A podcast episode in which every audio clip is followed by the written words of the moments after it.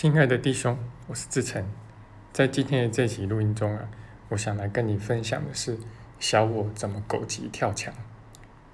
那依据我多年的观察，在奇迹课程这个圈子里面呢，有时候你会碰到这么一种人，不算太少见的啊，就是说他似乎总是会把矛头指向别人，那总是在挑别人的小我的毛病，哦，那你却感觉不出来他好像有认认真真的在反省。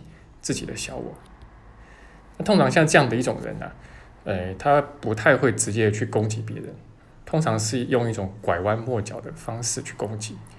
那甚至这个攻击啊，还都会引经据典，有凭有据啊，就说这个奇迹客人说什么什么啊，所以你这个不对，那个不对。当然了，可想而知，如果是我们自己遇上了这样子的人呢，我们可能也会觉得很不舒服。但是又特别觉得莫可奈何，为什么呢？因为不论你说什么，他都会有凭有据的去反攻啊，就会说这个是你的小我，那个是你的小我。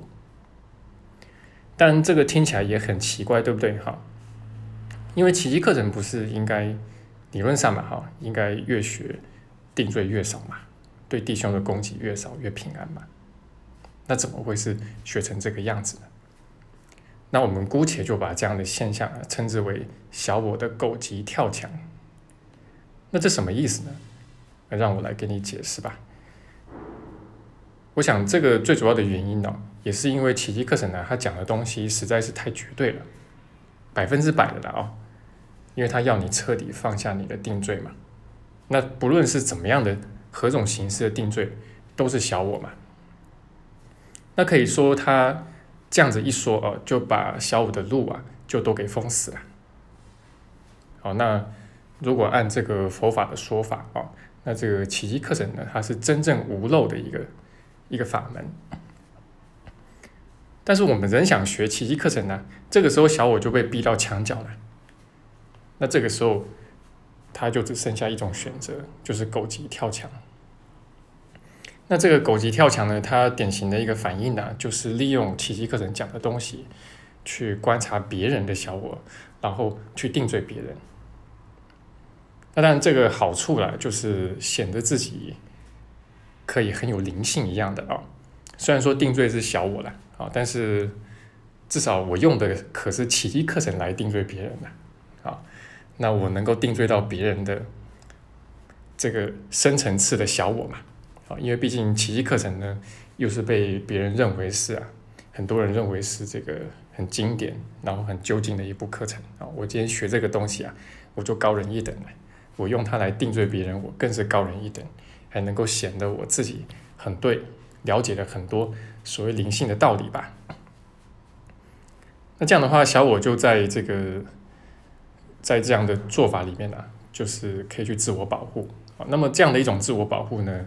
其实也格外的阴险，因为人最难看清的就是自己。虽然自己总是在定罪别人的，但是却能够觉得自己很有灵性。哦，那我自己也知道，也实际看到有些人在这样的牢笼里面可以很多年都不出来啊。那如果我们自己遇上了这样的人的话，怎么办呢？哦，你可能会发现呢。你根本就没有办法正常的去跟他说话啊，因为他总是在见缝插针吧，啊，总是在挑刺啊，总是在挑你的小五啊。但这个时候我们会面临一个很大的诱惑啊，就是攻击回去啊。当然你也可以看到，这一定是那个最糟的反应了，因为你攻击回去，他就会更猛烈的攻击回来，啊，更拐弯抹角的，然后更这个引经据典的啊来挑刺啊。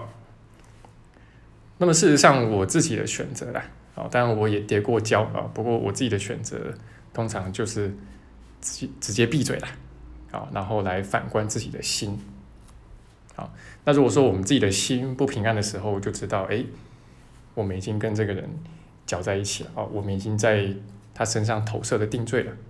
不管怎么样吧，来到我们面前的都是弟兄啊，那每一位出现的弟兄呢，呃，都是我们的一面镜子。啊，这个是我们得承认的啊！不管这个弟兄他再怎么糟啊，他都是一面镜子啊！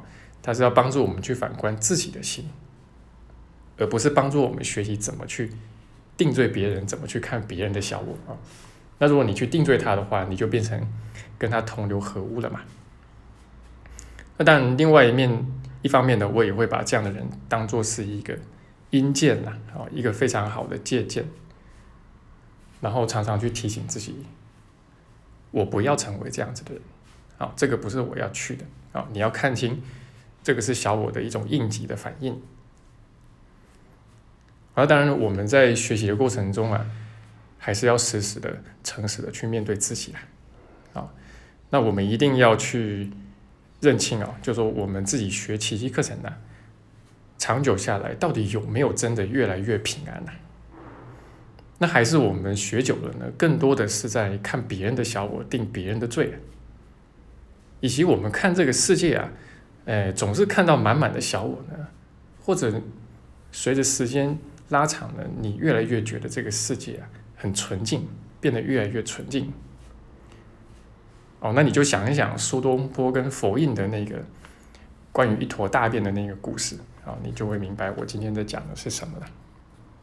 好，那这就是我今天的分享了。那么我顺便提一下啊，就是因为之前总是有些同学会问到我关于实体课或者网络课的事情啊。那么我们这个网络课啊，呃，因为收费的方便性，我们是都把它分成一季一季的啊，就是每三个月缴费一次。不过因为网络课啊，它是长久持续的啊，那我自己是很重视细水长流的学习啊，那所以我们每周呢，其实都有实体课，也都有网络课。那么也总有同学从中间加入，其实应该现在的绝大部分的同学都是从中间加入了，因为这个课呢，其实是从七年前呢就一直开到现在。好，那所以随时欢迎大家愿意的话，可以中间加入。最近刚好上到一个极为重要的主题，就是死亡与生命。那如果有兴趣的话，也可以私讯我，我会为你说明网络课上课的方式。